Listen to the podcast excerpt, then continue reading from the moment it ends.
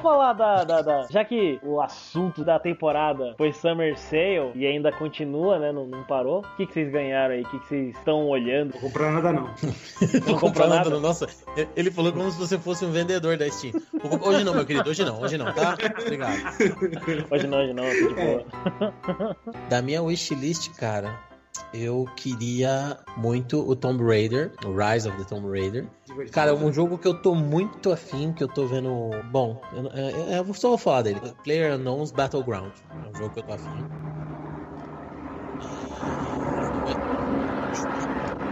Meu Deus do céu! E antes, se esse avião não cair aqui a gente não morrer, o outro. que eu queria muito era o, o Splinter Cell Blacklist, porque o, anterior, o Conviction, eu só vi umas três vezes, eu gosto muito. E eu tô afim de salvar de novo, mas aí o Blacklist tá baratinho. Cara, tem, é, tem muita coisa. Tem o Ori in the Blind Forest também, tem o The Witch. Mas você tem ele, né, agora? Eu tô vendo aqui. É, agora eu tenho.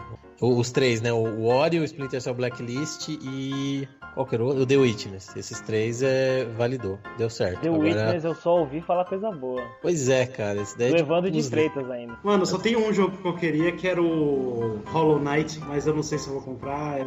Sei lá. A mas galera é o jogo, comprou cara. em massa, viu? Os nossos amigos aí. É, então, cara, mas parece ser um jogo fodástico, cara. Metroidvania uhum. puro mesmo. Fodão.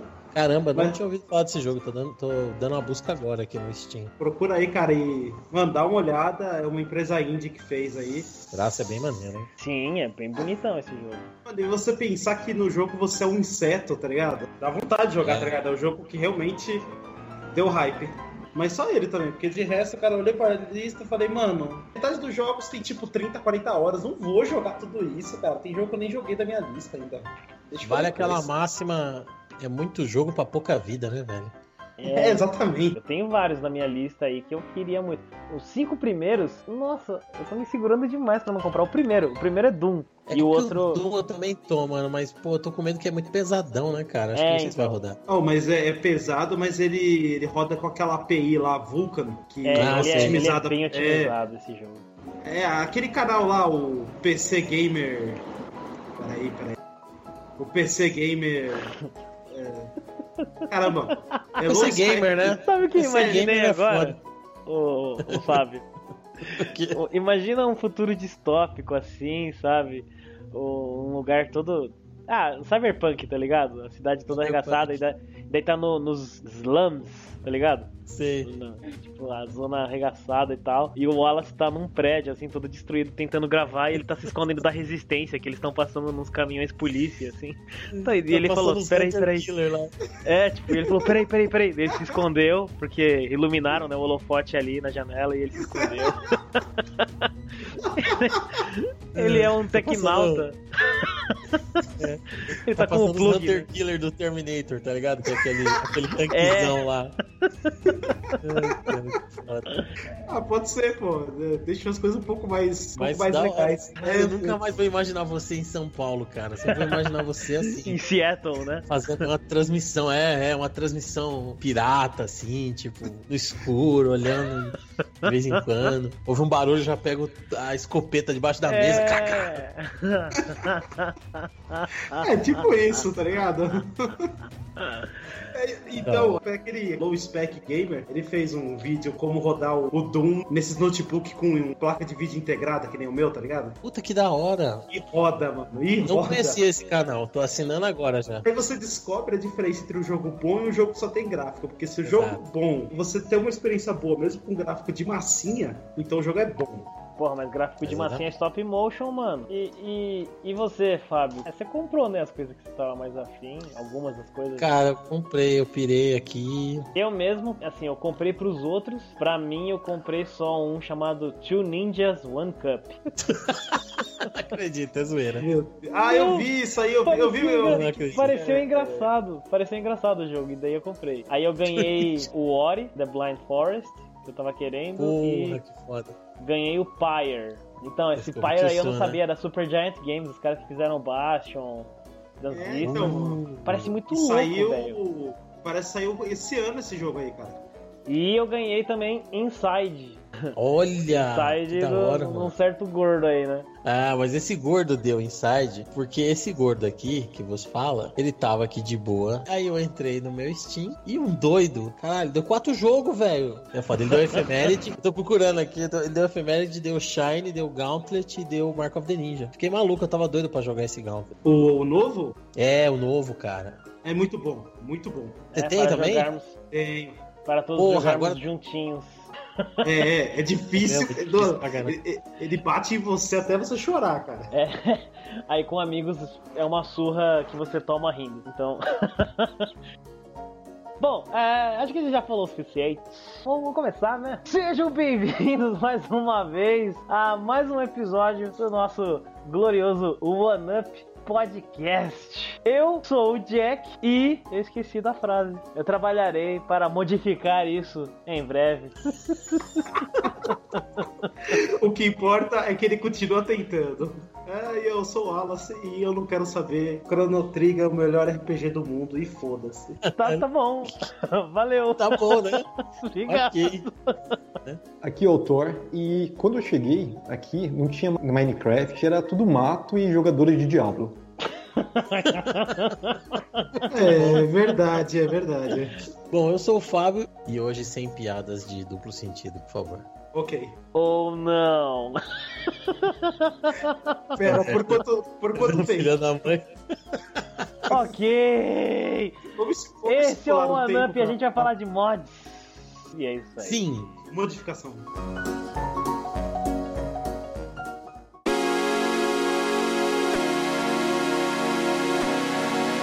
Bom, então é isso aí. Estamos aqui reunidos mais uma vez nessa cúpula que não é do Trovão, mas é de gordos com mentes brilhantes e o Thor.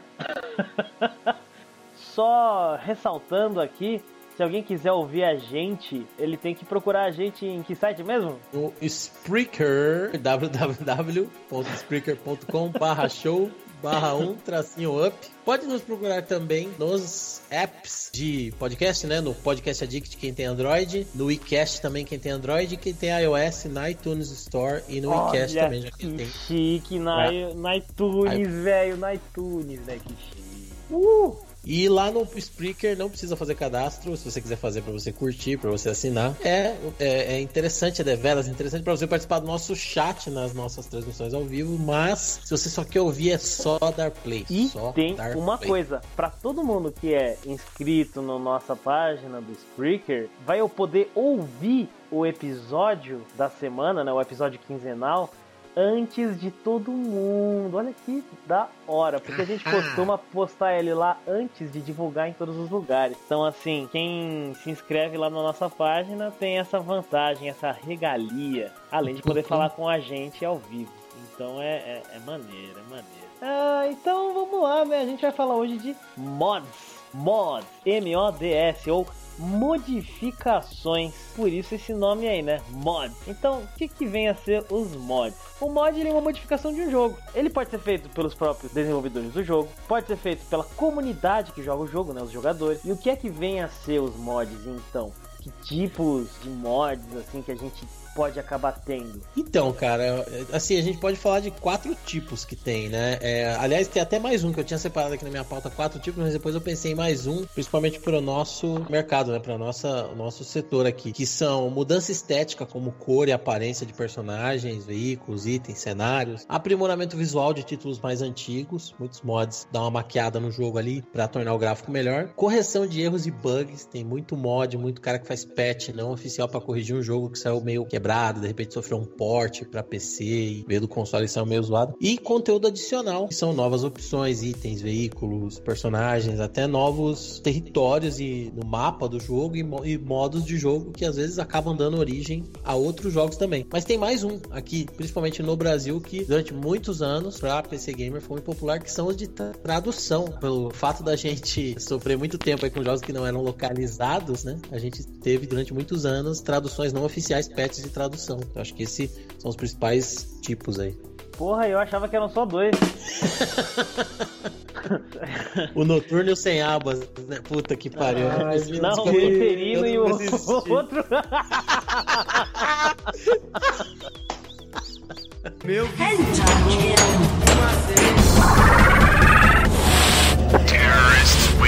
Eu acho muito interessante esse que é de correção de bug e erro, que é meio que, sei lá, um atestado de, olha, eu sei que eu sou burro, então vou fazer um negócio mudando aqui, tá? Mas não repara não, tipo isso, né? quando o próprio desenvolvedor faz. Eu acho engraçado. É, é na verdade assim, quando vem o desenvolvedor, ele já vem como um, a gente considera um patch de correção, né? Mas quando é com fã, né? Por exemplo, eu acho que nesse de, de correção, tem exemplo que é o do Resident Evil 4, quando ele foi adaptado para PC, quem fez foi a Ubisoft, claro, né? E o jogo saiu todo zoado, claro, e teve vários patches de correção que foi feito por fã, porque a Ubisoft mesmo falou: "Ah, é isso aí. Se quiser, é isso aí". É, quando eu joguei Resident 4, foi no PC, logo quando saiu, eu tive que baixar uma penca de patch para fazer rodar, mano. Rodar no mínimo, tá? As coisas, é tipo, não corrigiu tudo. É, fora que os jogos da Ubisoft nem tem bug, né? Não, quase nada, para. Quase nada, então quando é meio difícil. quando, quando, é que você viu o bug? Eu, eu vi, um, eu vi um, um, mod muito legal o outro dia, que era de Assassin's Creed, só que em vez de você usar um assassino, você era Moisés. Caralho, sério? É, Mas abria... qual, qual dos Assassin's Creed? Não, é, é um que você abre o mar assim no meio, tá ligado? eu já vi isso. ah não, pera, não é mod não, né? É, acho que era do Black Flag.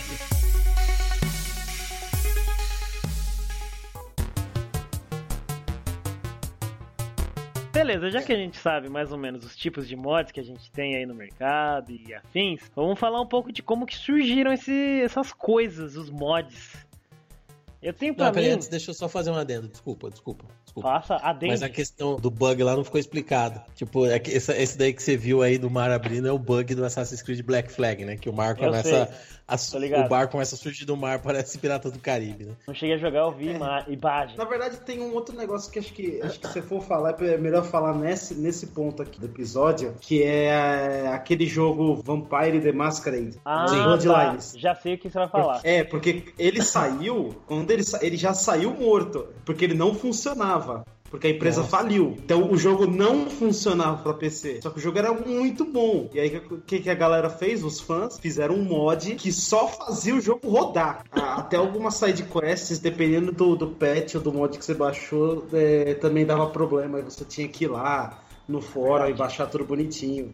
Depois Verdade. de um tempo, saiu, saiu pra Steam uma versão aí, parece que ela é full, tem todos os patches que a galera fez, um monte de coisa. É aquela versão que vai, acho que custa 8 reais, um negócio assim. Tem um preço bom, sabe? Então. Sim. Mas assim, cara, é um jogo, é um jogo que tinha um potencial enorme que não, não atingiu todo o potencial dele por conta de simplesmente uma empresa falir.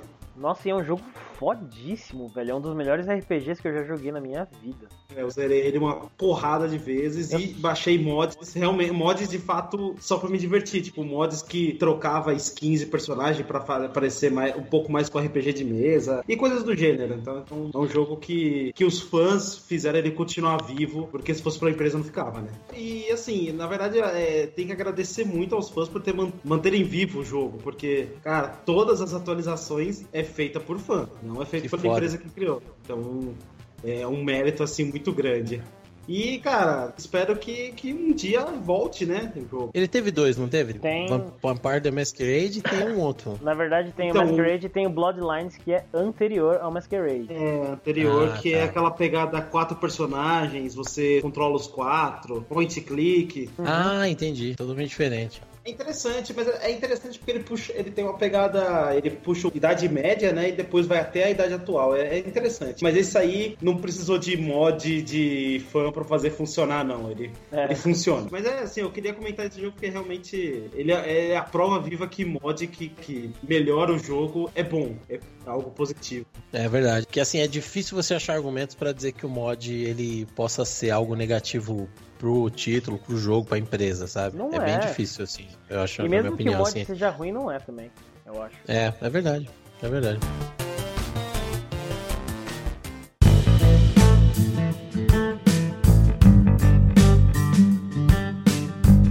Gente tá falando disso aí, antes da gente se aprofundar mais, porque a gente vai, mas não agora, vamos falar da origem dessas coisas chamadas mods. Tenho para mim que começou tudo na década de 80, 90. É, eu tive pesquisando aí com os historiadores, né? E a gente, no nosso grupo de pesquisa, a gente conseguiu chegar mais fundo aí durante, através do Google. Foi no Smurfenstein, que foi um mod pro Wolfenstein, cara. Tem uma página oficial. É, os caras afirmam que eles fizeram isso provavelmente no ver, provavelmente, cara, nem lembro, no verão de 83, mudando ali os sprites no Paint, usando as próprias vozes. Eles mudaram a tela de abertura, a tela de encerramento do game, os sprites do lado nazistas e colocaram ambientação na, na, no Canadá. Ele falou, não sei porquê. Mas assim, o negócio foi, tipo, quem jogava pirou, achou muito engraçado aquilo ali, né, cara? E logo em seguida, na sequência, veio o Tom Howell e o John Carmack, que são fundadores da ID. Eles viram que a galera tava começando a fuçar no Wolfenstein, até por causa do Smurfenstein, e eles lançaram um arquivo chamado WAD, que é abreviação para .wad, né, que quer dizer Where is all the data, né? Mas eles lançaram um packzinho pra galera baixar, provavelmente via BBS, na época, que tinha todos os sprites do Doom, efeito sonoro, cacete, e para os caras fazerem modificações no Wolfenstein, e depois disso eles acabaram lançando um editor de níveis, né? Então acho que esses um level editor, Doom level editor foi lançado em acho que 93. Acho que esse lance aí foi tipo dois, dois eventos marcantes, né? O primeiro mod e o primeiro primeira ferramenta para você editar o jogo liberado pelo próprio, pelos próprios produtores, né? O legal é que nessa origem né, desses Doom da vida, vários derivados do Doom, que ainda eram Doom, eles ficaram extremamente famosos, né? O Ultimate Doom, se não me engano, é um mod, não é? Ou é o Doom o Master Levels for Doom 2? Eu me lembro que, eu acho que se eu não me engano, Doom 64, acho que era isso, né? Era, era um... eu, sei que tem, eu sei que tem mod até hoje, né? Tem, e ainda é jogado. Ah, tem aqueles jogos lá, os. Sabe o que eu tô falando? Shadow Warrior. Tem o Hexen, que eles são todos bem parecidos assim. Só que com outras armas, com outra roupagem. É, mas o bom, o bom é que o Blood saiu, né? Antes tarde do que Nukem, né? Uh! eu já chego e já pego. Ele, ele resolve se manifestar na melhor hora. Bom, é, essa é a origem, né? A década de 80 e 90 é quando nasceram os mods e quando eles se proliferaram. Meu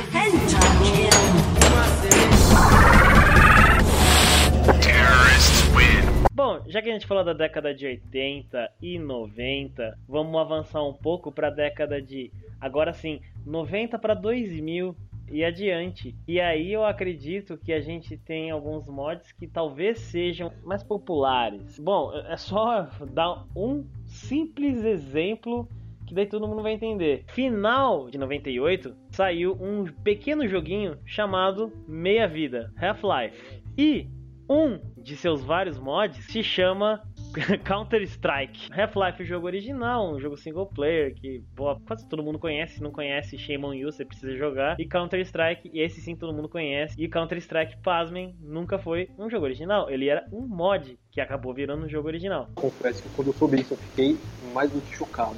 Não, e o Counter-Strike eu lembro assim, acho que, puta, todo mundo lembra a primeira vez que jogou numa Lan House, né? Eu lembro que a primeira vez que eu entrei na Lan House era no bairro do Butantã, eu trampava lá perto, tinha um cara que eu conhecia que morava lá perto, conhecia através do trampo. O cara falou: "Não, sexta-feira à noite não volta, vai para casa não, a gente vai para lan house ali, vamos ficar jogando".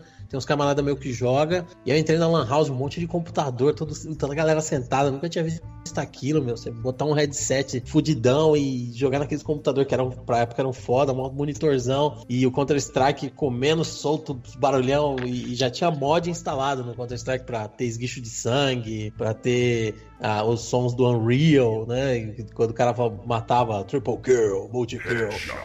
E eu achei muito foda aquilo. E isso já até é um negócio que a gente vai entrar mais pra frente, que é o mod do mod, né? Porque o Counter-Strike era um mod e já tinha coisa instalada pra até mapa também, né?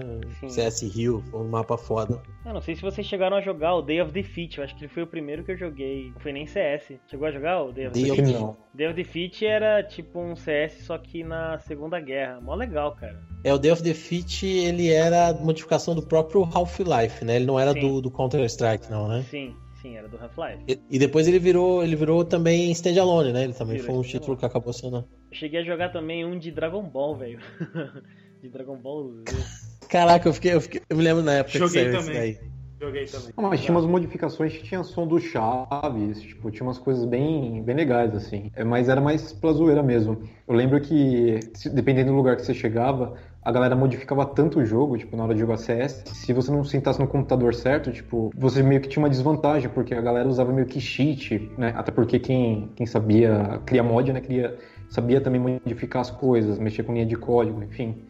Então é legal que, tipo, ir em cada Lan House, tipo, era uma experiência, porque cada um modificava de uma forma. Né? Então o mod, ele deixava, o mod ele deixava, tipo, uma coisa muito, muito pessoal de cada Lan House. Isso também era uma coisa legal. E, tive, e teve os bots também, né? Que eu não sei se existiam antes, né? Talvez com outro formato, mas assim, eu lembro que popularizou a primeira vez que eu ouvi falar, eu fiquei impressionado com, com o CS cara explicou para mim que era, cara, é fascinante. Você instala uma parada e o computador ele fica simulando que tem outras pessoas jogando com você, se você não tem conexão online. Ou... Mas ó, tem um mod antes do, do Counter-Strike também que foi bem importante, né? Porque o Quake foi lançado em 96 e, uh, aliás, o Quake não foi lançado em 96. Esse mod, chamado Team Fortress, para o Quake, foi lançado em 96. E aí eles começaram a trabalhar um standalone chamado Team Fortress 2 Brotherhood of Arms, essa galera. E a Valve procurou eles, contratou os caras. O Quake era da ID, mas a ID dormiu no ponto. E ele foi lançado em 99 só, esse mod como Team Fortress Classic. E depois o Team Fortress 2 foi anunciado no mesmo ano, né? 99. E foi lançado só em 2007, porque tipo, ele passou no período de produção, né? Quando ele foi, ele foi anunciado, na verdade, em, dois, em 99, em 2000, a Valve falou assim: não, a gente tá mudando a, a código-fonte do negócio, tá, tá mudando para uma engine própria própria. E aí muita gente começou a achar que era Vaporware, né? Que é aqueles títulos que são anunciados, anunciados, passam por E3 e nada de data e já era, não, não vai ser nunca. E só em 2007 que o jogo saiu, ou seja, você vê o tanto que a Valve acreditava no game, né? E saiu o jogo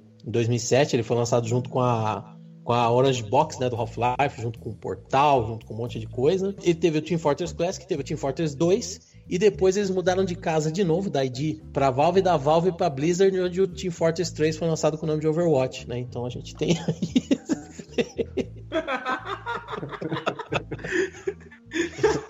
a história foi boa, eu curti, eu curti. Foi, foi da hora. Essa foi legal. Foi bom. Foi... Muito bom, muito bom. Lembrando que o Team que Fortress tá até hoje é um dos jogos, um dos multiplayers assim mais jogados, né? Assim, não tanto mais porque agora a gente tem mais coisa recente, mas até poucos tempos atrás, putz, muita gente jogava esse jogo demais. Ainda tem bastante gente que joga. Tem, tem muita gente. gente. Cara, os servidores são lotados, velho. É, é, um dos jogos mais jogados, porque ele é bom. Pra você ter ideia de como ele é bom, né? Ainda tem gente que joga hoje esse jogo. E tem muito mod. Meu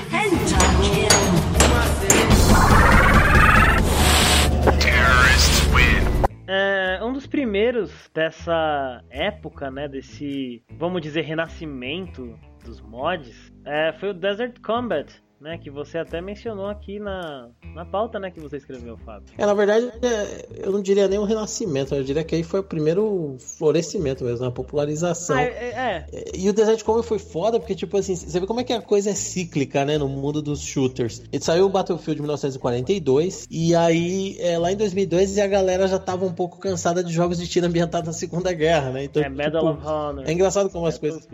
É, Medal of Honor, exatamente. E aí você vê como é que é engraçado, né? Hoje em dia a galera já tá voltando. O próximo Call of Duty vai ser na Segunda Guerra Mundial. Então, você vê que é uma coisa bem cíclica, assim. Os jogos de tiro eles não conseguem sair desse nicho, né? De Modern Combat, Segunda Guerra. Modern Combat, no caso do Battlefield, conseguiu ir pra primeira, né? Mas no fundo é uma coisa, assim, bem parecida. E aí o, o Desert Combat foi lançado em 2002, mas ele estourou mesmo o mod em 2003. Ele foi lançado por uma equipe chamada Trauma Studios, porque os Estados Unidos entrou junto com uma coligação chamada Multinational Force Iraq, né, juntamente com o Reino Unido, Austrália, Espanha e Polônia, que era basicamente para derrotar o governo de Saddam Hussein, né, como parte da guerra ao terror lá, declarada pelo Bush após os atentados do 11 de setembro, né? Então, naquela guerra do Golfo lá, pô, o Desert Combat era ambientado naquilo, porque eles se basearam na primeira guerra do Golfo, a guerra do... Aliás, essa é a guerra do Iraque, né? A do Bush filho. Eles se, eles se basearam na guerra do Golfo, lá da década de 90, que era do Bush pai. e mas casou muito bem, né? Tava tudo ali. Então, o mod ele apresentava novos mapas para os modos Conquest, né, que é o modo clássico do Battlefield, do, Capture the Flag, tinha novos veículos, novas armas. Ele foi usado como base para fazer um simulador de verdade para a guarda costeira treinar soldados. E aí, uma certa empresa conhecida como Digital Illusions Computer Entertainment, ou DICE, foi lá e comprou a Trauma Studios e os caras começaram a trabalhar com eles no Battlefield 2, né? O jogo seguinte. Fazendo um monte de mudança, não sei o que e tal. Então, uma história legal, né? Os caras foram contratados, né? Como alguns que fazem mods, mais ou menos, né? Porque o jogo tava para sair, já tinha sido anunciado, data, tudo, e aí a DICE falou que estava fechando a divisão deles em Nova York. Era basicamente o estúdio da Trauma e não ia pagar pros caras 200 mil que era acordado desde o começo, que deveriam ter pago. Legal, né? Da hora, né? Assim, depois tudo bem, eles formaram a Cause Studios e trabalharam pra THQ, que fez o Homefront, que é um título que tem o roteirista do, daquele filme Red Dawn, a Mais Ser Violento, que é um filme da década de 80 que foi refilmado recentemente, há uns 5 anos aí. Tem até o Chris Hemsworth lá, o Thor. É um jogo que tem um enredo legal, o jogo em si é mais ou menos. Eles começaram a fazer uma continuação, mas aí a THQ faliu também. Quem terminou a continuação foi o modo Soft House, acho que foi a Deep Silver. Então, assim, foi uma história meio é, não tão feliz, né, dos caras. Mas é a prova de que você quer prosperar, né? Todas as grandes conquistas da humanidade é feita à base de escravidão, né? É só você jogar lá alguém para ser explorado e tá pronto. Espera um tempinho, tá pronto. Uma coisa legal Só... que eu, eu, queria comentar é que esse é um jogo que aproveitou muito bem uma, um período uh, ah, para assim, ele aproveitou muito bem o período no qual ele foi lançado, né? Ele aliou isso à temática dele e serviu de marketing, que não sei se foi proposital ou não, acredito que provavelmente sim. Ah, sim, acredito que sim. Então, foi muito bom, porque isso fez os caras ficarem no mapa, né? Aparecerem no mapa no radar de todo mundo. É, pode crer, os caras tiveram visão, né? Porque o jogo é. saiu em 2002, né? E aí já, é, já tinha a história ali, já tinha conversa ali sobre a, a, a guerra no Oriente Médio. Os caras falaram, meu, próxima parada que vai estourar é isso aí, né? E tem mais um que também tem vários mods, né? Que acabou ficando grande pra caramba, é o GTA, nosso querido Grand Theft Auto. O, mais precisamente o San Andreas, que teve bastante mod. O Vice City também teve, que veio antes. O, o Vice City teve, cara? Eu não teve, sabia. Teve, teve. Eu já vi numa Lan House da hora. Eu me lembro, eu, eu descobri, eu fazendo essa pauta, eu descobri que fizeram um mod pra incluir um modo online no San Andreas, cara. Foi que foda. Ah, tinha ouvido é o... falar disso aí. Foi pra frente? É, como, como é que é? Não é GTA, é. Acho que é MTA, Multiplayer Theft Auto, um negócio assim. Que é o GTM, um negócio assim. Eu falei, caraca, mano. Aí eu não sei se é ou não, né? Mas naquelas barraquinhas, né, que a gente encontra em Carapicuíba, em Osasco, assim, um mod. tinha lá uma capinha. Eu até mandei a foto uma vez quando a gente tava começando a Fatec. Mandou. Um GTA Sonic. GTA do Sonic, velho. Mas eu já vi É verdade, GTA... tinha GTA Rio, né? GTA Rio. GTA São Paulo da São Paulo. Pô, falando nisso, cara, teve os Bra o Brazucas também, né? Aquelas modificações lá que tinha pro, acho que era pro Play 2, né? Dos PES que colocava campeonato nacional, campeonato brasileiro. Também é um mod, né? Não deixa de ser. Traduzia o jogo, mudava a tela do personagem, mudava até a cara dos, dos, dos caras, assim, muito. É, que a gente falou no começo, né, desse lance de tradução, eu já vi Chrono Trigger em português. Óbvio, Caralho! Eu vi, eu vi ROM, né, pra você jogar em emulador, mas poxa, não deixa de ser o jogo completo em português. É verdade. Todos os Final Fantasy, tipo, você consegue todos em traduzidos, tipo, fiquei maravilhado. Falar que assim, a história de Final Fantasy, queira ou não, ela tem muito detalhe, então eu é acho verdade. que né, em português olha... é fácil de assimilar. É válido, né? É válido. Traduzir esse tipo de jogo é uma arte. Agora não vou me lembrar mesmo, mas eu lembro que tinha uma equipe de gente que estava traduzindo jogos dessa do SNES, né, dessa era aí do Super Nintendo, e eles estavam querendo traduzir no código fonte. E traduzir no código fonte, isso aí, mano, putz, é praticamente você reescrever o negócio inteiro. Exatamente. E, é, e, e exige um trabalho Caralho. de escravo, assim, de monge ligado? De monge zen. E estavam fazendo, e tava É, porque eu vou te falar. E do japonês, eu vou te falar que eu, japonês eu... pro português. Nossa. É. É, eu vou te falar que eu já, tipo, fiz assim, já traduzi alguns arquivos da tradução do Elder Scrolls. Um, não tenho certeza se era o Oblivion ou se era o Morrowind. Mas aí eu peguei um texto de, de alguns daqueles livros que você encontra né, durante o Elder Scrolls para ler. E, cara, eu peguei tipo uns três arquivos e, e foi foda, tá ligado? Foi um tempão para eu traduzir, mas eu achei, mas eu fiquei orgulhoso porque assim o cara tinha colocado assim, ele ia traduzir, ele tinha lá uma lista de glossário do que ele traduzia, o diretor de tradução. E aí, meu, tudo, a gente é brasileiro, né? A gente adora pitaco, então o cara já tava meio com o saco na lua, porque acho que todo mundo que ia traduzir dava, dava sugestão. Mas ele foi traduzir como ordem, é, guild. E aí eu falei pra ele, eu falei, olha, eu acho melhor você traduzir guild como guilda. Mas quem joga RPG ninguém fala guilda, não sei o que, não sei o que. Eu falei, então, mas guild é guilda, ordem é order, porque tem uma order aí. Tanto que eu falei, eu peguei o arquivo tal e tem order. E aí o cara, ah, eu não sei o que então, mas assim, o lance é o seguinte, não, a gente não tá aceitando sugestão, a gente fez esse glossário, blá blá. blá. Aí isso gerou uma, um certo debate, as pessoas, não, mas a, a, tá certo, cara, é order, não sei o que, é guilda. Aí o cara ficou puto, saiu, entra outro cara, assumiu, aí o cara, não, vamos, vai ter guilda e vai ter order mesmo, tá certo, tem razão. Porque ele, tipo, tinha um terceiro que era mais ou menos um sinônimo e não tinha tradução, né? E assim, foi um, foi um, processo bem complicado, porque depois desse cara entrou mais outro ainda. Então, tipo, teve três caras ali no, no, no, no na liderança do projeto que até concluir, né? Então, e é um trampo que o cara faz não ganha porra nenhuma, é só pelo prazer de ver o jogo completo, de falar, pô, essa história aqui tem que chegar nas pessoas que não sabem inglês, né? Não pode ficar limitada. Então o cara quer ter esse prazer, né? De que as pessoas possam quer compartilhar isso. Então é um trabalho muito altruísta, até eu acho, né? Que nem o de, de patch de correção de jogo. Quem faz esse patch de correção mantém o jogo vivo, que é o caso do Vampiro ah, que a gente sim. comentou antes. É porque verdade. senão. Porque, cara, tem empresa que abandona o negócio, simplesmente larga um jogo que tem, que tem que tinha potencial, né? Aí a galera fala, não, vai continuar assim. Sim, é verdade. Tem que admirar uma pessoa que faz isso por prazer, porque, aliás, isso possibilita que muitas pessoas que não tenham acesso à língua estrangeira, né, que não tenha facilidade, possam jogar isso, né? Que muita coisa é acaba não tendo uma localização legal, uma tradução legal. Meu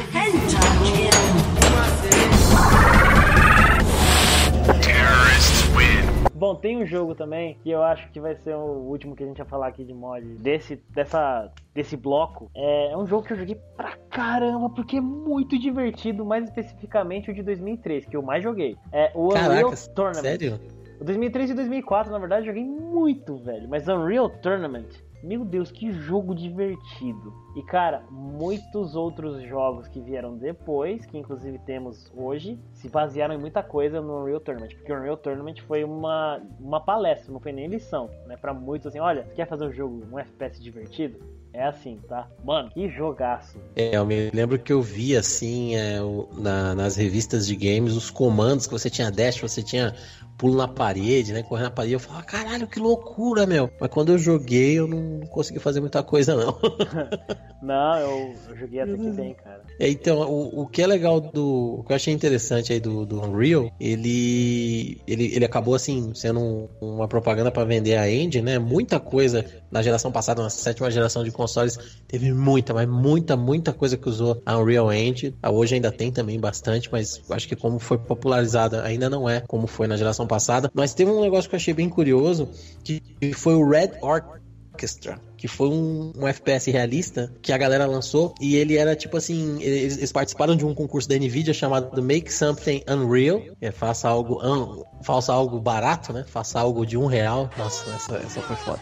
Safadão. E aí, tipo, a ideia era fazer alguma coisa com Unreal e tal, e o prêmio era a licença da, da Unreal 2.5, né? E, e, a própria engine, né? Porque assim, a licença eu acho que hoje em dia deve ser o quê? Quase 500 mil e mais a engine 500 mil, ou seja, você tem que investir um milhão para conseguir. Então eles davam essa parada parada pro cara, pro vencedor, que criasse um mod interessante no Unreal 2004. E teve uma galera que criou o Red Orchestra. Ele, o Red Orchestra é um mod da Segunda Guerra Mundial, só que realista, assim. Você não tinha HUD mostrando bússola, mostrando minimapa, localização de inimigo, contagem de bala, de munição, de hit. Então, e, e era também bem realista. Um pipoco só que você tomasse, dependendo da arma, já era, você caía. E depois disso, esse jogo acabou virando standalone, né? Em 2006 ele foi lançado como Red Orchestra's Front e depois em 2011 teve uma segunda continuação. Então virou uma franquia que durou bastante.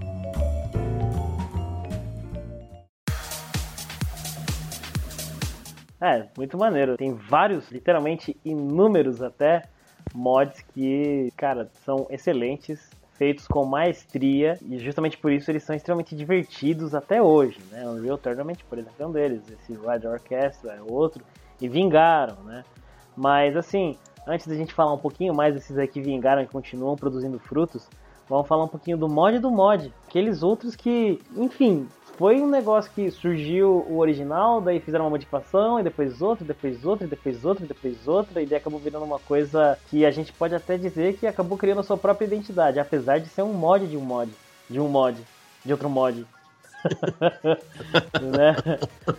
Pô, pode crer, cara. Tem pode vários, crer. tem vários, né? Daisy, Rust. Eles têm mais ou menos a mesma essência, mas eles são mods de mods de mods de mod e, e aí vai. Não, então o DayZ, cara, é muito louco porque ele é um mod do Arma 2 e do Arma 2 Operation Arrowhead, que é um, um, um DLC, ou seja, um mod também, né, do Arma 2 oficial. E o cara foi o seguinte, cara, o, o cara que criou, ele tava no exército e ele foi fazer uma, um intercâmbio com outro exército, um treinamento, e ele fez um, um exercício de sobrevivência na selva. E o cara se feriu lá gravemente, tá ligado? O cara ficou zoado. E ele começou a pensar assim, puta, tinha que ter um simulador para testar assim a reação do soldado frente a uma situação de perigo que, que exija raciocínio rápido, que exija reação. Ele queria algo que gerasse uma reação emocional, psicológica, de raciocínio lógico no soldado. E aí ele decidiu criar um mod de sobrevivência zumbi, o DayZ. E o jogo alavancou assim as vendas do Arma. É, nos primeiros quatro meses impulsionou né, absurdamente a venda do Arma e tal. E ele tinha, você podia sofrer fratura exposta, seu personagem podia entrar em choque por ferimento de mordida de zumbi, de tiro, desmaio por queda de pressão, você tem que comer, tem que dormir, tem um monte de coisa assim. É, e na verdade ele é um jogo que depois virou standalone, né? E que te, tem aí planos de lançar para os consoles da geração atual, Xbox One e PlayStation 4, porque ele ainda está em Early Access, né? Ou seja, né? Mas também é mais um joguinho que foi vendido aí incompleto, né? O cara, essa daí é uma mamata, né? O cara lança o jogo e fica em Early Access ad eternum aí. Ah, e Daisy também é, fez várias pontas, né? Nos desenhos da Disney, né? Porque ela é a namorada do Pato Donald, na verdade, a Daisy. Nossa, velho. Nossa, Sério? cara. Não, não, essa, essa, essa daí. Então. Não foi, é... não foi, ofensivo, pelo menos, vai. Vamos não lá. foi, não foi. Mas a edição tá aí pra isso, né? Eu não faço só piada ofensiva, caralho. A edição tá aí pra isso, né? Ah, essa eu vou manter.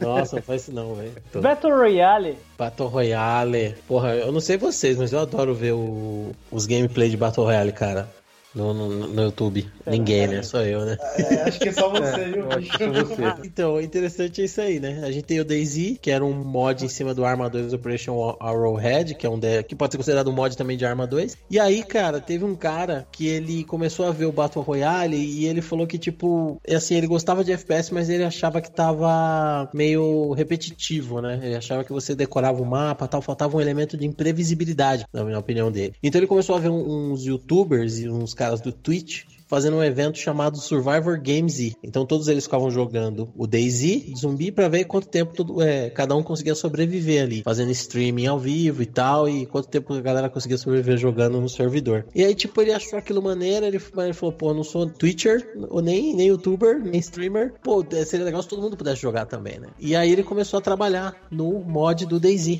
Né? E quando o Daisy se tornou um standalone, ele começou a fazer o Player Unknown's Battle Royale. Player Unknown é o, é o nick dele no, no, Steam. E qual que é a ideia, cara? É o, é o Battle Royale mesmo, todo mundo conhece aí que teve o filme, teve o mangá. Ou pra quem não conhece, os Jogos Vorazes é chupinhado do Battle Royale, né? Que é jogar a galera numa ilha, cada um abre uma mala e um tem uma metralhadora, outro tem uma faca, outro tem uma panela. E tem que todo mundo lutar até morrer, o último que sobreviver ganha. E o jogo ele começa num avião, você começa junto com os outros jogadores lá no avião, e todo mundo vai pro pulando de paraquedas e você tem que vasculhar as casas e tal, e pegar item, pegar arma, tudo mais. E você vai atirando com aquela jogabilidade mais realista do arma, só que um, um pouquinho mais suavizada, assim. E fez um puta sucesso, alavancou pra caramba também as vendas do, do DayZ e tal. Do, do Arma 3 ele fez pro DayZ e também ele começou a fazer pro, pro Arma 2, né, pro DayZ, depois migrou pro Arma 3. E aí uma outra empresa chamou ele para fazer o H1Z1 como consultor. Ele fez o H1Z1 lá, virou dois jogos, né? Virou o H1Z1 Just Survive e o HZ1 King of the Kill, porque a empresa decidiu dividir e ela, eles queriam um jogo de survival que nem o Battle Royale e um outro que nem o, o DayZ. E depois disso veio uma empresa coreana, a Blue Point, acho que Blue Hole,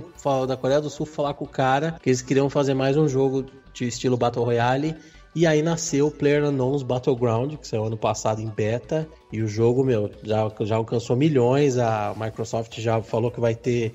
Vai ser exclusivo do Xbox One. A galera que tá fazendo vídeo desse jogo direto, porque tá bombando muito no YouTube. E ele é o Battle Royale definitivo standalone agora, né? PlayerUnknown Battleground, que é um jogo muito foda. Vocês não chegaram, sério mesmo, vocês não chegaram a ver nenhum gameplay, mano? Não, não, não. juro. Eu sei que jogo é, mas não. Cara, procura aquele. Tem um, tem um vídeo que é muito legal que é o Highlight Reel do Kotaku, do site kotaku.com. Eles sempre colocam ou jogadas incríveis que o cara faz em Overwatch, em Titanfall, ou bugs. E ultimamente eles têm colocado muito do PlayerUnknown's Battleground. Porque é um mapa quilométrico. E a galera faz umas coisas muito foda, assim, que é engraçado, consegue sobreviver com umas coisas, uns ataques muito, muito legal. Realmente, esse elemento que ele queria, né, de colocar de imprevisibilidade deu muito certo. Isso é verdade, isso inclusive adiciona assim, no jogo uma, umas coisas diferentes. Se em FPS geralmente você começa com uma história mais redondinha ou com uma arma e salve-se quem puder, tipo, começar o jogo com uma faquinha enquanto o cara tem uma metralhadora é meio. Né, quebra a tradição, digamos assim, né? O modelo. Mas isso é, isso é bom, mas vamos olhar, vamos olhar. O Wallace vai resenhar, inclusive. é isso aí. Por favor, demorou. Demorou, demorou isso aí, é.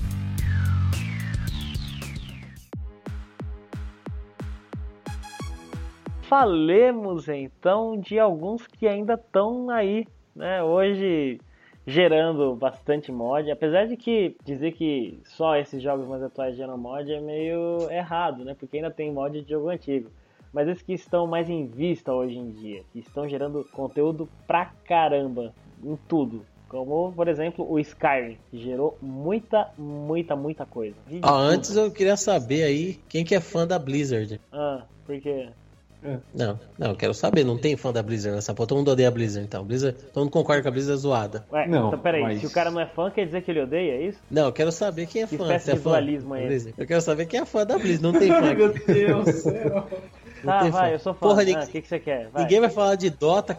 Mas Dota não era mod não, pô. Claro que era, era o mod do... do... Dota não era mod. Não, Dota não era não, mod. Era... era um mapa. Não era mod, cara. Warcraft. Era um mapa, era você fazendo no editor de mapas. É você não editava a linha de código, você usava é, pré-programações do, do, próprio jogo. Então, mas o cara inventou um outro modo de jogo, não, não conta como mod? É, por, na teoria. No, tinha, tinha um modo Defense of the Ocean no Warcraft? No Warcraft. Então, tinha, tinha, você, né? tinha, você tinha as torres. Que era você tinha, e você tinha os seus, o seu, a sua base, né? Tipo, eles usaram a base do Warcraft, só que eles, re, eles removeram coisa do Warcraft para fazer o Dota, né? Ah, então já mudou. já é mod, né? Ah, sim, sim. o conceito do mod tá lá, mas assim, não teve edição no jogo. Ó, eu, e só uma consultei... correção aí, porque você tá falando Dota e Blizzard, o Dota é da Valve. É, é não, não, é mas, mas, nessa, mas nessa época. É, nessa época era considerado Blizzard. O primeiro Dota. Blizzard. Sim, porque ele era do Warcraft, né? Ó, então tá. eu perguntei pro meu amigo Wikipedia, ele tá falando assim: Defense of the Ancients Dota, it's a multiplayer online battle arena mod for the video game Warcraft 3 Reign of Chaos. Então, Agora em português. Mas é que tá, foi feito de qualquer é, forma, é, foi é feito no... português. português é, é isso. Pode. Foi isso que ele quis dizer. Mas de um jeito ou de outro, tipo, não muda o fato que foi feito no editor dele. Então. Ah, tipo... mas muito mod é feito assim, né, cara? O mod é uma não, modificação, é que... né? Ele, não, ele mudou é o tá. estilo, né? Porque ele colocou os Ancient lá, cada um em uma ponta, tinha os heróis pra você selecionar. Ele se baseou no modo do StarCraft lá, não era? Que era, tinha um modo Isso, lá. Isso, então. Aí que tá. O... Antes do Dota, existiu aquele mapa do StarCraft que de fato é o primeiro MOBA de todos que ele sim, realmente, até onde eu sei, realmente foi uma modificação do jogo. Aí a Blizzard lançou esse editor de mapa com o intuito mesmo das pessoas fazerem é, mapas adicionais pro jogo. Tanto é que tinha pega-pega, tinha, meu, tinha de tudo, tinha, tinha tudo, tudo, esconde-esconde, pra você jogar no. que a galera ah. fez. Essa é uma questão interessante para deixar aí pros nossos ouvintes, né? Para mandar é e-mail se vocês acham que, que, Dota é mod ou não, né? É, se é considerado mod naquela época, né? Porque se você pensar por hoje, as coisas são um pouco diferentes. Não, não, não vem, não vem, não vem, não vem criar regra, não. É mod sim, é sim. mod. Se, se era mod naquela época, não é mod de hoje em dia, não. Não, não, mas peraí. Tá tirando, você tá tirando. Usar bagulho pronto é uma coisa, modificar você na raça é outra. Ah, então você não vai usar asset da, da, da, da, da Unity, né, também, né? Não pode usar, né? Não, mas peraí, mexer na engine é uma coisa, mexer no jogo é outra, né? Ué, mas, um, mas, a, mas a asset, o asset já tá lá, né, cara? Já é Não, é mas, ah, mas peraí, um objeto 3D é uma coisa, você programar o jogo é outra. Sim, mas esses caras aí, tudo que fizeram não programaram muito. O cara não programou, não. Acho que o mod, assim, ó, não, não importa a origem, que ele, pra mim, né? Não importa como ele foi feito. O que importa é que ele modifica o jogo torna o jogo diferente. Ai meu Deus, ai meu Deus, desculpa, perdão, perdão, esquece, esquece o que eu falei. Ó, a Skynet tá atrás do Wallace. É, não, não, É, falei eu- nada não. Eu esqueci Falei de nada, não, mutar, esquece. esqueci de mutar o microfone, foi mal. Não, então, eu acho que assim, o mod, ele, pra mim, né, na minha definição de mod, pra mim não importa como ele é feito, né, mas sim o resultado, né, tipo, se ele, é, se ele modifica o jogo, torna uma, traz uma nova forma de jogar, uma nova coisa, eu acho que vale, né, Ok, perdemos o mas- nosso... Não, eu tava esperando o busão passar, caramba. Não, eu falei, eu falei, perdemos o nosso host. Não, eu tô aqui ouvindo, ué. Não, eu é que, também. tipo, não, não, só ia comentar que, tipo, esse negócio do Dota foi engraçado, porque depois que ele explodiu, a Blizzard não comprou os direitos do Dota, de qualquer forma. Você só tinha que ter o Warcraft pra poder jogar, mas não era propriedade da Blizzard. Aí o que aconteceu? É, aquele cara lá, o, era o Ice Frog, que é o que gerenciava o. Todo. Toda. Que, que ele era da Blizzard, né? Gerenciava todos os esquemas. Aí ele largou. Aí veio a Valve e falou: Ah, então beleza, já que isso dá milhões, eu vou comprar e vou fazer um jogo, fazer um stand alone. Puta merda, cara, que cagada, né? Nossa senhora. Todo mundo tem aquela história, né? De, pô, poderia estar numa boa hoje, mas lá atrás eu.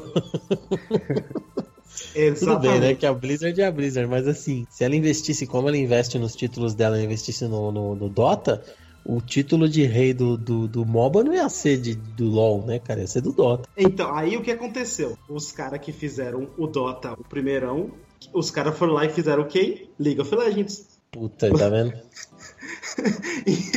então fica aí, amiguinho. Se você tem a chance de comprar o jogo bilionário, compre. Talvez Não, e- você tenha o próximo League of Legends. Não, e pior que você olha a forma como a, a Riot leva o, o LoL, a forma como eles lidam com a comunidade, é exatamente a forma que a Blizzard leva os títulos dela. De dar uma puta atenção, de fazer evento, de se aproximar da comunidade, ou seja, eles só fizeram assim, como que a Blizzard faria? Vamos fazer, e vamos ficar milionário, e vamos construir um império. Então, É, então, é, isso também é uma coisa engraçada, porque esse editor de mapas que, que vinha né, no Warcraft, ele juntou muito a galera, muito, muito mesmo. Tipo, a comunidade que, que disponibilizava mapa era absurdo. Ainda é, na verdade, se, se não me engano, ainda tem, ainda é ativo. É absurdo a quantidade de mapa que tem feito para Warcraft 3. É muito mapa mesmo, é muita coisa. Inclusive, se não me engano, você ainda encontra todos os mapas do Dota 1 e ainda com muita gente jogando. caraca.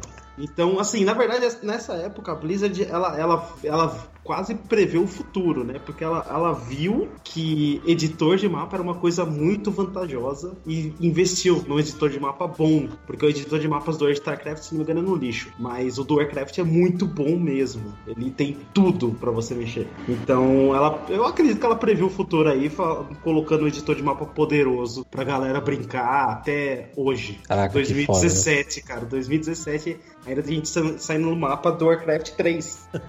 Caraca, é impressionante isso. Ô, eu queria só fazer um. falar uma caráter de curiosidade. A gente falou do DayZ, né? E tem vários jogos de. de, é, o, depois do Day, que o DayZ estourou, várias empresas tentaram lançar um jogo parecido, né?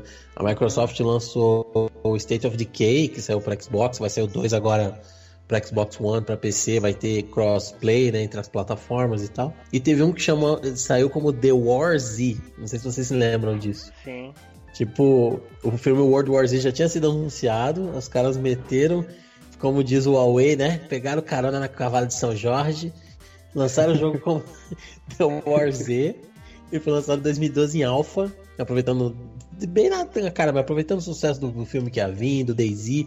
O jogo era horrível, era bugado pra cacete, tinha sistema de microtransação, no Alpha tinha cara já usando hack, não, não, não era claro as regras de PVP, tá ligado? Aí, tipo, quando o jogo foi lançado mesmo, o jogo consertou um monte de coisa, mas ainda tava zoado, foi massacrado pela crítica. Aí o produtor, num, num, dos fóruns lá especializado, ele chamou os, os camper, né? A galera tava reclamando dos camper, chamou os caras de faggot, aí pegou mal pra cacete. É, aí eles tomaram uma notificação do World War Z, da, da- acho que era Paramount, não sei. Falaram, ó, pode tirar esse título aí. Os caras foram obrigados a mudar o nome pra Infestation. E fora propaganda enganosa no, no- no- na descrição do jogo, um monte de cara que era comprador pediu.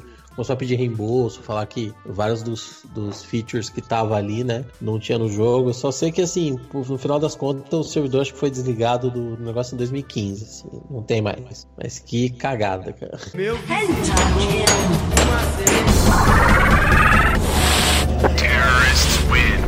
Fazer uma pergunta rápida. É, a gente falou, tipo, sobre mods e tudo mais, mas assim, e as empresas que receberam mods? Tipo, houve algum, algum problema em relação a isso? É, porque, por exemplo, aí eu faço um mod de, de Half-Life, aí ele começa a bombar, né? Aí a galera, a comunidade começa a crescer e, né, eu acabo, eu acabo né, expandindo o jogo. Aí o jogo começa a virar uma coisa muito comercial, porque ele acaba tendo transações, compras. Isso gerou em algum momento, nessas histórias todas, é, problemas judiciais ou não? Até onde eu sei, recentemente teve uma pegada aí com o GTA V e os mods que a galera, que a galera se não me engano, tava vendendo. Eu não tenho a informação completa.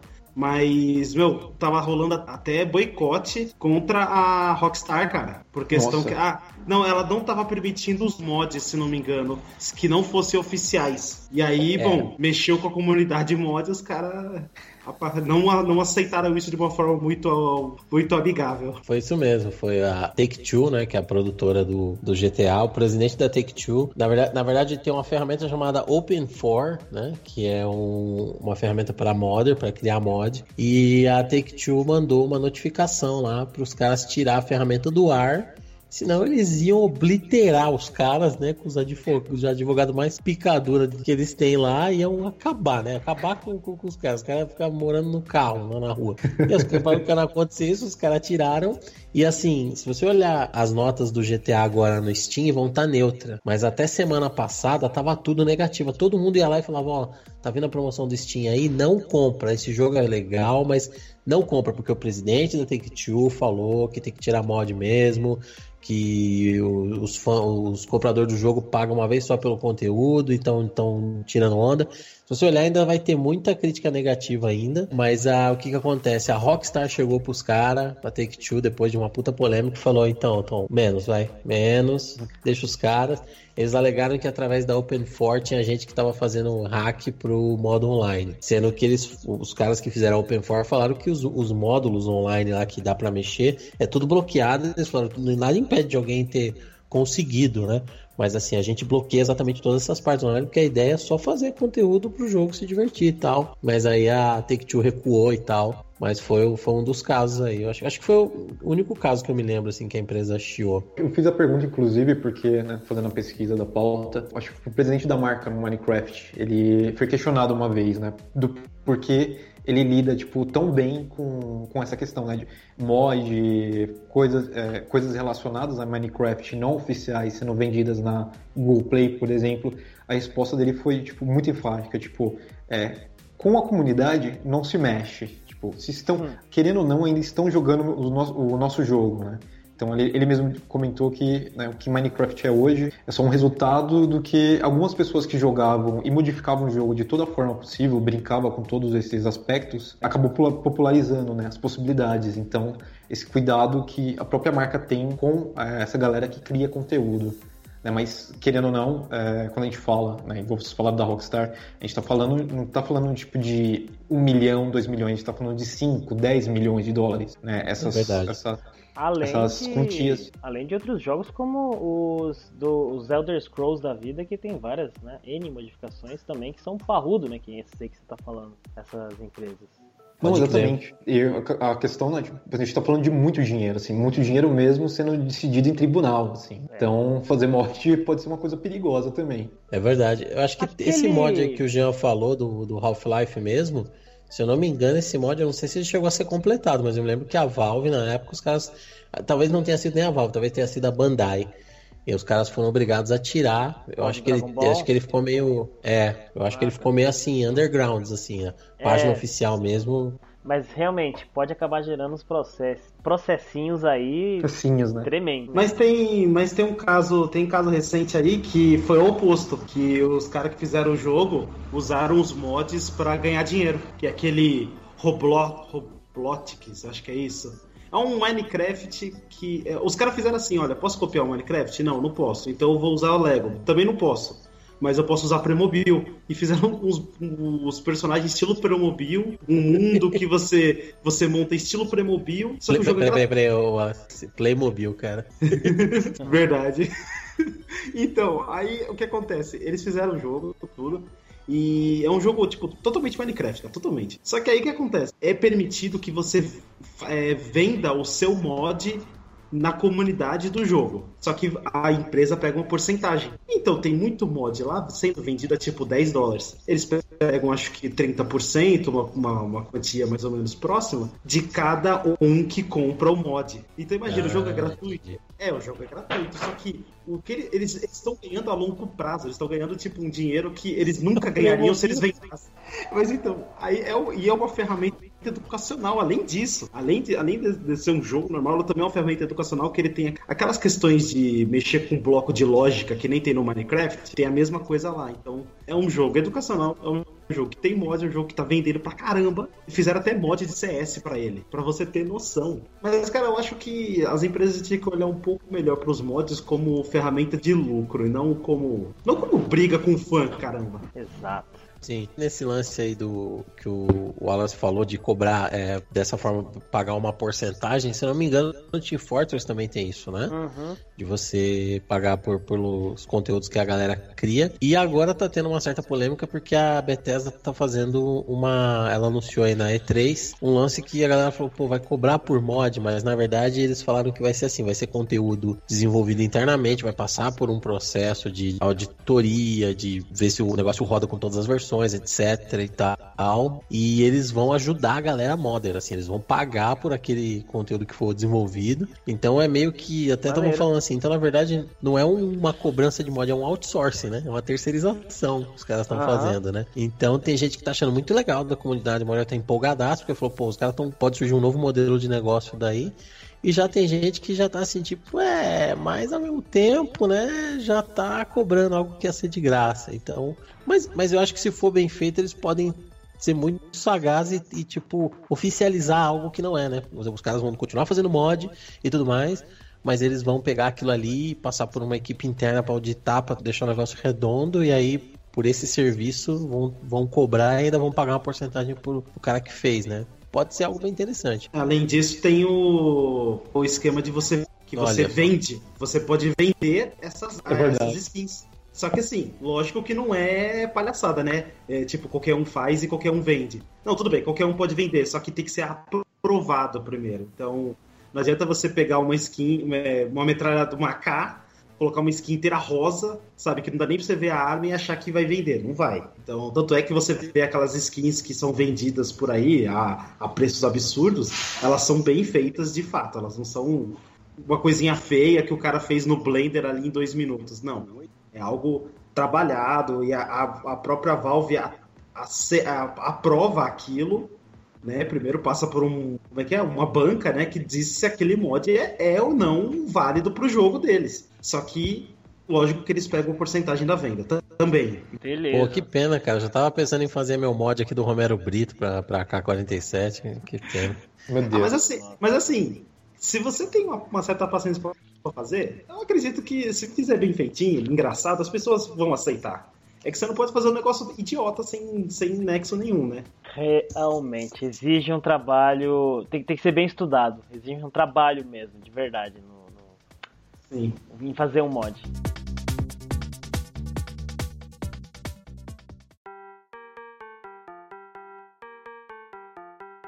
Mas então, como a gente já tá muito sem tempo, vamos só falar algumas aí que são muito legais. Cry of Fear é um jogo bacana de terror. Tem de graça, se não me engano, no Steam.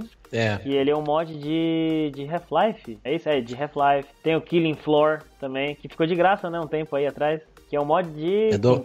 Fortress? Não, de Half-Life 2. De Unreal, de Unreal, Unreal, acho que é. Unreal. Tem diversos mods de Five Nights at Freddy's, né? Que saiu aí, muito Sério? Bacana. Nossa, oh, não nossa, sabia. Tem um, tem um que é com personagens da Disney. E tem N outros, assim, que seguem a mesma mecânica lá. O próprio se você CS... gosta de jogos de Se você gosta de jogos de luta, inclusive, o Dead or Alive 4, ele tem mods de nudez.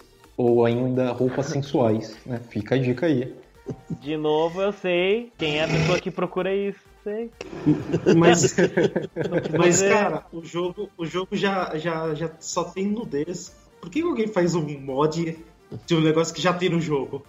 Não, de novo, mesmo, eu repito o que eu acabei de falar. Quer saber é. por quê? É, exatamente.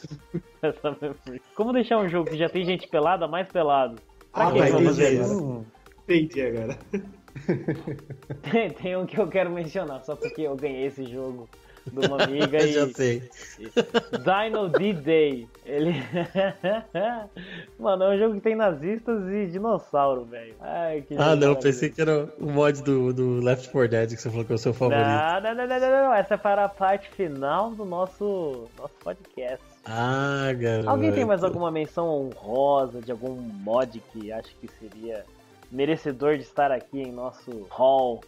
Putz, mods? cara, eu quero falar de um mod que esse daí eu acho que é Só o- mencionar. uma das coisas mais impressionantes que eu já vi. Que é o Falscar. Não, Falksar, que saiu em 2013. Ele é um mod que um cara fez, chamado Alexander J. Velik, pra Elder Scrolls. E ele tem 25 horas de conteúdo inédito. Ele tem uma área nova do mapa, tem uma canção original, tem dublagem nova, novos livros, novas magias, novos é, NPCs. E esse cara, meu, tipo, ele contou com mais de 100 colaboradores, né? Músico, fazer trilha sonora e tal. Mas assim, no total, totalizou duas mil horas dele. E ele falou que a ideia era essa mesmo, era mostrar pros caras da Bethesda e falar, ó, eu sei fazer essa porra, me contrata. E ele fez a, a Bethesda quando ela lançou agora o Elder Scrolls Online é, remasterizado agora pro Xbox One, PlayStation 4. Eles conseguiram introduzir os mods lá, né? Você consegue baixar mods. Infelizmente esse mod não tem no PlayStation 4, porque o PlayStation 4 tem uma limitação lá de memória, não sei qual é que é, só mod pequeno saiu pro PlayStation 4. Infelizmente, esse só tem pro Xbox One. Mas é, o cara não conseguiu, infelizmente, entrar na Bethesda, mas ele conseguiu entrar na Band e o cara esses dias colocou no Facebook que tava felizão, faz uns dois meses, porque ele se tornou é, é, desenvolvedor senior lá, senior designer. O cara tá felizão lá na Band, mandando muito bem. Provavelmente trabalhou em Destiny 2. Maneiro. Então, mano. maneiro. Sucesso. E quem não estaria feliz, né, cara? Exatamente.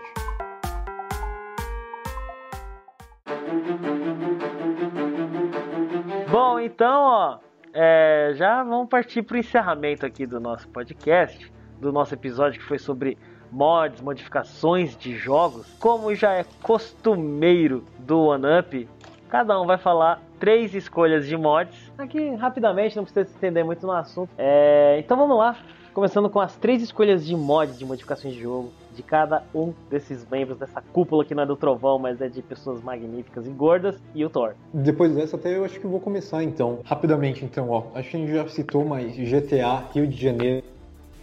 Sensacional. Você chegar perto do, do Você chegou a personagem e jogar falar. isso? Qual... Oi? Se chegou a jogar, GTA Rio de Janeiro? é, Claro, quem não jogou GTA Rio de Janeiro? eu. É maneiro? Pô, eu não joguei, eu não joguei. Eu não joguei Imagina também. você chegar perto do. É bom. Não é muito legal, tipo, tem uns mods que tipo, tem umas frases tipo. Qual é, moleque? Umas coisas assim, sabe? É muito foda, é muito bom. é genial. Ai, Eu adoro o. Brasil. É, uma outra, é, é, é zoeira também, mas Street Fighter é, Chaves, que eles pegam os sons de Chaves e colocam nas batalhas. Tipo, é, ou sei lá, o Ryu cai no chão, é, né? Quando ele perde, né? O personagem do Ryu, ele gritando mamãe, mamãe, mamãe. Tipo, é muito bom também. Genial. Muito bom. Uh, eu não gosto de Minecraft, mas tem os mods, por exemplo, é, de zumbis e Pokémon que é muito legal. Tipo, é, você acaba conseguindo tipo criar coisas parecidas né, dentro desses mundos. Enfim, né, você consegue criar aí é, todo tipo de coisa possível e é bem legal. Assim, são três escolhas minhas. Acho que até tirando o GTA, ele- eles são bem atuais também. Não. E né, Dead or Alive, que eu já citei, que tem um mod, inclusive, que entre os golpes você consegue ter um pouco mais de sensualidade, tipo, uma coisa mais sexual, né? Mas Dead or Alive é isso. Caralho. Meu Deus, por quê? Por Você quê? quer que eu te fale por Eu quê? Por quê? Por quê? Né, Nem precisa falar, né? Ah, não, não fala, não fala. Não, vai. eu não vou falar. Tá subentendido aí. Rapidamente. Todo mundo- Caraca, todo mundo o jogo, o jogo já é extremamente sexualizado e daí a galera vai lá e. Sim. É, não tem. Não tá sexualizado o suficiente, né? né? não, não é o suficiente. E o pior é que se você pesquisar assim rapidamente, é, é mods proibidos, a primeira coisa que aparece lá é Dead or Alive 4 no desse. Então é, é genial. proibidos. É genial. Ô, ô, Wallace, já que você parecia tão indignado com isso, então vai, manda bala aí. Ai, tá bom, então. Ah, o primeiro, cara, é um mod pra CS, cara, pro CS 1.5, se eu não me engano. Que era a, a vila do. Chaves. dos Simpsons. Era Ah, Springfield. Assim, era muito legal porque, cara, você podia entrar na casa dos Simpsons sabe, no quarto de cada um deles e tipo tinha tudo da casa deles. Só que a galera não jogava muito porque o mapa era enorme, era Springfield inteira. E, e dava lag aquele negócio. Então, assim, eu, eu sinto mais porque, poxa, Simpson, né, cara? No CS. Acho que eu já joguei. Simples. Muito é muito legal, é muito divertido. Se você juntar aquela, aquele, aqueles dois times, 8 contra 8, é diversão na hora. Mas tá aí, né? Eu acho que foi um dos primeiros mods de CS que eu, que eu, que eu testei na vida. Então fica aquela boa lembrança de, de ter visto a vila, a, a casa dos Simpsons com CS. Foi legal, foi divertido. Uh, deixa eu ver, a segunda opção, é a segunda, meu mod que eu achei interessante é um mod para The Witcher 3 e você consegue mexer em parâmetros do jogo. Muito legal isso. É, parâmetros que não podem ser alterados. É, assim, existe um mínimo e um máximo, né, de configuração gráfica. E aí esse mod permite que você altere para acima do máximo. Tudo bem que vai arregaçar sua máquina, mas você pode. E você pode mexer nos parâmetros abaixo do mínimo. Então imagina, se você tem aquele PC ruimzão, você pode jogar The Witcher 3 só que, bom, se você curtia gráfico do Nintendo 64, você vai curtir o jogo, vai ficar legal. Mas é que tá, cara, eu acho que é, uma, é um mod muito interessante para quem quer muito jogar o jogo, quem jogou o primeiro, jogou o segundo, lê os livros, gosta muito e quer jogar, quer ver a história, ver como ela termina e não se importa tanto com o gráfico, então, cara, você pode ir lá e jogar o, o The Witcher 3. Você vai ver o Geraldo em numa skin de massinha de modelar, né? E assim, é interessante, não vai ter planta, não vai ter pedra no chão, você vai esbarrar em, co em colliders invisíveis, porque era para ter uma pedra ali, só que não vai renderizar para você. Mas você pode jogar The Witcher 3, cara. Então, eu falo, eu falo porque eu, eu, tô, eu joguei um tempinho assim, e por mais que tenha me doído os olhos um pouco, eu joguei The Witcher 3 e eu me diverti pra caramba. Então foi um, foi um mod muito legal aí. E é um Fica aquele que... Geralt modelado em madeira, esculpido em madeira, né? é da pedra lascada, né? Virtual Fighter, Geralt Virtual Fighter. Não, Virtual Fighter é, fica mais bonito. Mas aí é um mod, é um mod, vamos dizer assim, não é de correção, é de. Downgrade, né? É, downgrade aí pra galera que tem aquele PCzinho ruim, fuleira aí da Barbie, como, como eu. É muito, muito triste pessoa da massa. Essa, essa, essa era é triste, gente. Que da hora. E o terceiro. Ah, o Dia, é, Diablo 2, que era um mod chamado, acho que. Diablo, 3, Diablo 2 Apocalipse. Era um, era um mod muito doidão, onde ele, eles reescreveram várias das, das magias do jogo, várias, várias não, todas as magias de todos os personagens, e, e, e, ficava todo mundo tunadão, assim, totalmente tunado e apelão. Além disso, eles aumentaram o level máximo do jogo. Então você, tipo, zerava o jogo, chegava no level máximo e você passava o level máximo e, tipo, suas skills aumentavam muito e as animações delas mudavam. Então, era um mod, assim, para você puramente se divertir, porque você chegava em levels absurdos, você dava danos absurdos, só que ao mesmo tempo você tinha monstros que batiam absurdo. Então, era só uma maneira de você se divertir mais ainda com Diablo 2. Tipo, se você quem jogou mais ou menos qual eu joguei, que jogou muito mesmo e, e apanhava pros bichos, era mais legal apanhar, só que sabendo que você também batia muito, saca? Era, era um mod muito interessante de Diablo 2 que também tinham muitos mods mesmo. Mas acho que são esses três aí que eu acho que marcaram pra mim. Ah, maravilha. Ótimas escolhas o gordo falante que tá, tá, se contendo aqui, porque eu tô. Eu já tô meio empolgado, eu tô meio falante hoje. Tá, tá ruim até a unha. Tá roendo a unha, tá, tá, tava amordaçado aqui, pequena, tomando soco no fígado. Tem uma pequena pilha, né, de, de unhas na frente dele agora aí na mesa. Então, cara, na verdade, assim, de, de mods que eu joguei, eu não me lembro, assim, de nenhum marcante específico. O que eu achei legal pesquisando pra essa pauta aí, eu... O que foi, cara? Eu imaginei, eu não lembro de nenhum mod que eu joguei, então beleza, é isso aí. Vamos pro próximo.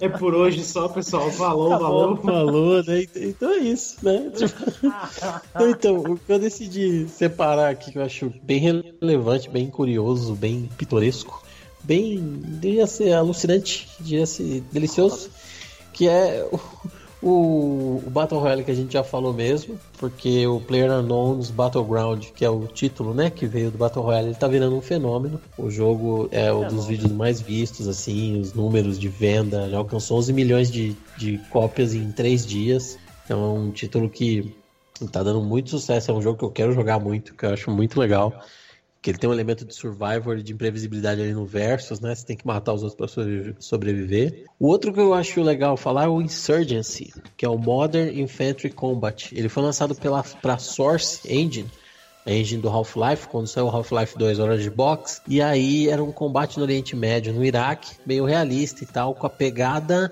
do Red Orchestra, porque um dos caras que trabalhou no Red Orchestra, que a gente falou aqui, ele foi trabalhar com o cara. E aí em 2014 é, depois de sete anos que tinha saído o mod, ele saiu como standalone. E aí o que, que aconteceu? Aquela coisa que eu falo cíclica, né? O jogo era combate no Oriente Médio, Iraque, e aí lançaram um mod chamado Day of Infamy, que voltava para Segunda Guerra Mundial, e acabou que Day of Infamy também se tornou um standalone, então é aquela história do, do, do, do mod, do mod, do mod, né? Então era um Unreal, virou. Era, aliás, era o Half-Life, virou Insurgency, do Insurgency virou Day of Infamy. E esse tipo de shooter realista hoje em dia tem toda uma todo um, todo um nicho aí, né? Tem o Squad, tem um monte de jogos assim que tem um gráfico meio simplesão, não tem muito efeito de, de clima, de vento, essas coisas. Mas ele, o lance do, do, do, jogo, assim, que a galera curte é que ele é bem realista, não tem minimapa, não fica mostrando nem dano, assim, muito, muitos modos, assim, muitos servidores que você entra, você não sabe se você matou o cara. Então é um jogo que é um bem relevante, eu acho que interessante, que criou um, não só um nicho, criou um gênero. E por último, cara, acho que vou pegar um, um, mod aqui que ele que gerou uma certa polêmica, né? Quando ele saiu, que é o Hot Coffee.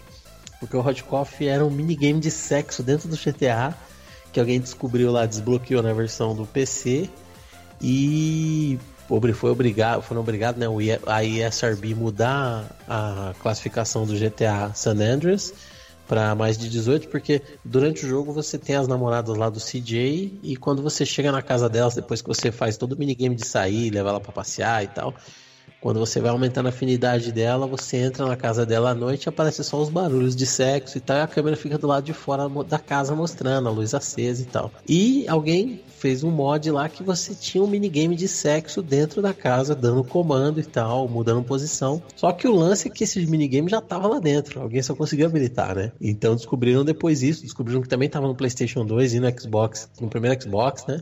Então, tipo, deu um problema. A Hillary Clinton tava concorrendo na época com o Bush, acho que era, né? E ela começou a. Não, acho que não era com o Bush.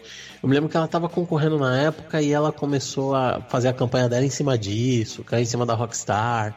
Aí eles tiveram que recolher todos os jogos e tirar e a, a, Walmart parou de vender o jogo porque eles não vendiam jogos assim com temática adulta, então eles tiveram que recolher os títulos, tirar esse minigame então gerou uma polêmica maneira na época e foi um, negócio assim que ficou bem, bem marcado pra mim. Não me lembro disso. Né? Mas eu e. E o minigame dava pra você usar dildo, dava pra. Era, o negócio era. Eles só não ficavam peladão, eu acho. Ficavam com roupa, assim, mas. E o tipo, todas as posições. Meu Deus. não, mas é. O engraçado é que a gente tem o God of War, né, com aquelas cenas lá do. Pode crer. Né? Pode ninguém crer. Falou, ninguém falou muita coisa. É, foi é verdade. tão polêmico. É Puta, que é o, o, GTA, ele é todo polêmico, né? É, é verdade. Nem tanto. Acho. Talvez seja por isso. Não sei quem sou eu. Minha lista será breve e ela é bem humilde. Vou começar por um que eu joguei por muito, muito tempo. E eu já falei aqui também em outro episódio. Que é o Left 4 Dead 2. Que tem, meu, lá na. Ele tá no Steam. Ele é da Valve.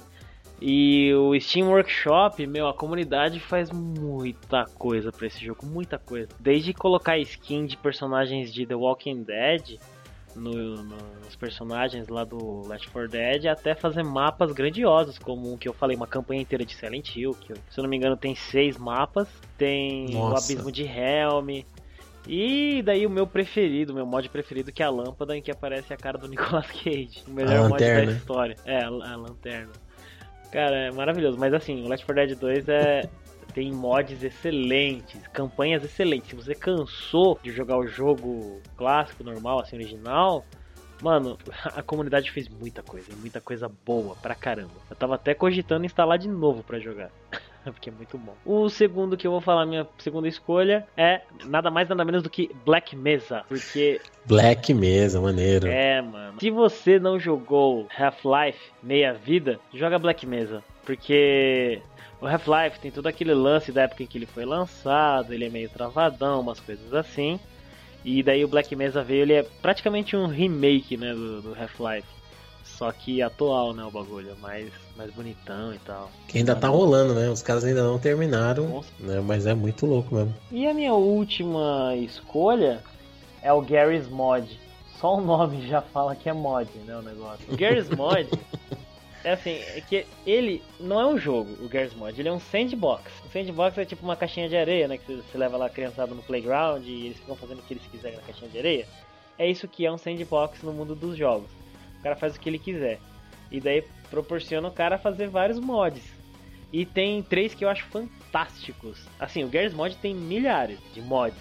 Mas tem três que eu acho fantásticos. Um é o Murder, que tem um, cara que é o assassino e o resto é tudo vítima ou inocente, sei lá, uma coisa assim, que você tem que achar quem é o outro, não, quem que é o assassino. Tem o Trouble in Terrorist Town, que é basicamente a mesma coisa, tem um cara que é um terrorista e ele vai matar todo mundo, só que ninguém sabe quem que é.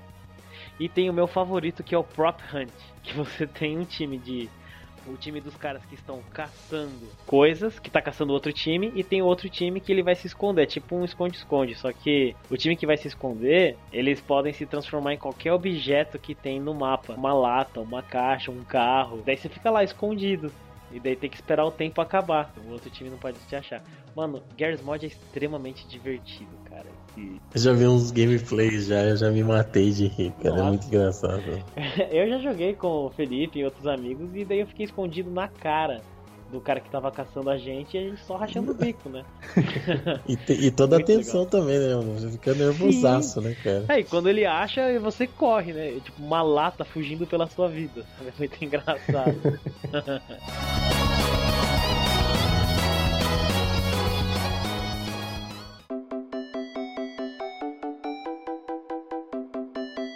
antes da gente terminar, é, pesquisando aí pra gente falar sobre isso, eu descobri um livro bem interessante que chama Game Mods Design Theory and Criticism. Olha. Eu não sei se tem em português, acredito que não. De um cara que você que é um gordo dificilmente vai esquecer o nome, que é o Eric Champignon. Então, quem quiser ler mais a respeito aí, tipo, no Google Books, né, você acha ele, você jogando aí Game Mods, Design Theory Criticism, tem um bom pedaço aí, dá pra ler bastante dele aí, parece ser bem interessante. Tem até uma música dele, né? É, qual que é? Aquela lá Ai, que... meu Deus, que medo perguntar. Aquela banda inglesa fez, né, We Are The Champions, né? É. Tô desconectando aí, fala aí, pessoal. É, tchau, galera. Esse foi o nosso One Up. Terminando aí numa baixa. Com né? grande estilo. Baixa grande estilo, e estilo, e elegante. E, e não, e não nos man... e se você E se você mandar e-mail, vai receber uma piada de Jean. É. Não, não, não fala cuidado. isso, não fala isso. Aí as pessoas vão Essa encher piada a nossa foi a caixa. tampa. Vão encher a nossa caixa de e-mail. Só por causa disso. Isso me lembra. Isso me lembra uma coisa. Que se alguém quiser falar com a gente, meus queridos gordos e Thor, pô, como, como, como, como que essas pessoas, nossos queridos ouvintes, podem falar com a gente? Só falar, caramba. eles podem, eles podem nos seguir no Twitter, arroba podcast no facebook.com barra podcast no Instagram, podcast também, o mesmo do Twitter. E no nosso e-mail, e-mail do anup.gmail.com, além de se cadastrar lá no Spreaker e acompanhar a gente no Spreaker, porque eles vão pegar os episódios antes e também vão poder entrar no chat lá para nos xingar ao vivo, né? Olha que legal. Então, se você quer odiar a gente de perto, né? Todas as redes sociais para você odiar a gente de pertinho aqui, com exclusividade. Só, só duas coisas é, importantes de lembrar: o OneUp é um numeral UP, UP, que nem aquele filme maravilhoso, né? Aquela animação maravilhosa. É, além dessas redes sociais, se alguém não quiser, só porque não quer, não tá afim de ir em nenhuma dessas redes sociais, onde essa pessoa pode achar a gente também, hein, Thor? Bem, você pode começar pelo Podcast Addict, só procura lá por Podcast One Up. Se você for uma pessoa usuária de iTunes e tudo mais, estamos no iTunes, que a gente é muito chique, mesma procura. E no WeCache, que está disponível aí para iOS e Android também, podcast OneUp.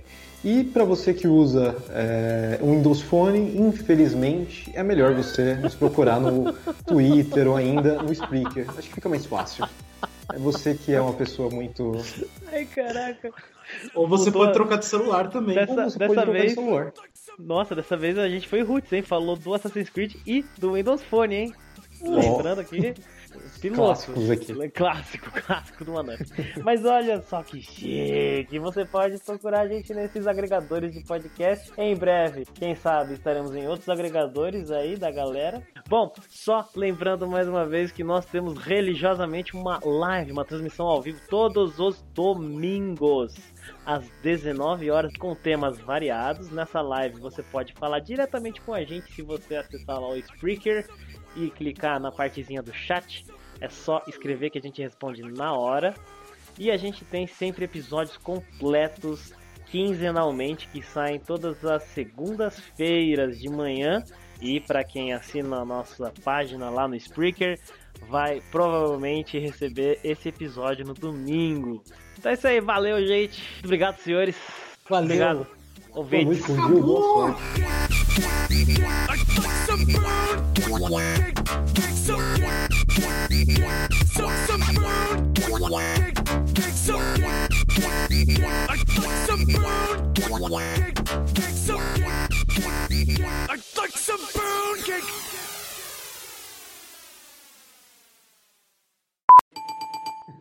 A gente não pode, a gente não pode é. dar mais detalhes para nossos peraí, ouvintes. Peraí, peraí, né? eu acho que o ofensômetro novamente foi atingido aqui, hein? Eu acho, só ah, okay. acho. Eu acho que eu ouvi a campainha ali atrás. Eu, eu, eu, tô, eu tô quieto. Era uma uhum, loucura. A galera fazia esconde-esconde no Dota. Hum. Não, é magia. É tecnologia. É. Ah, cala a boca.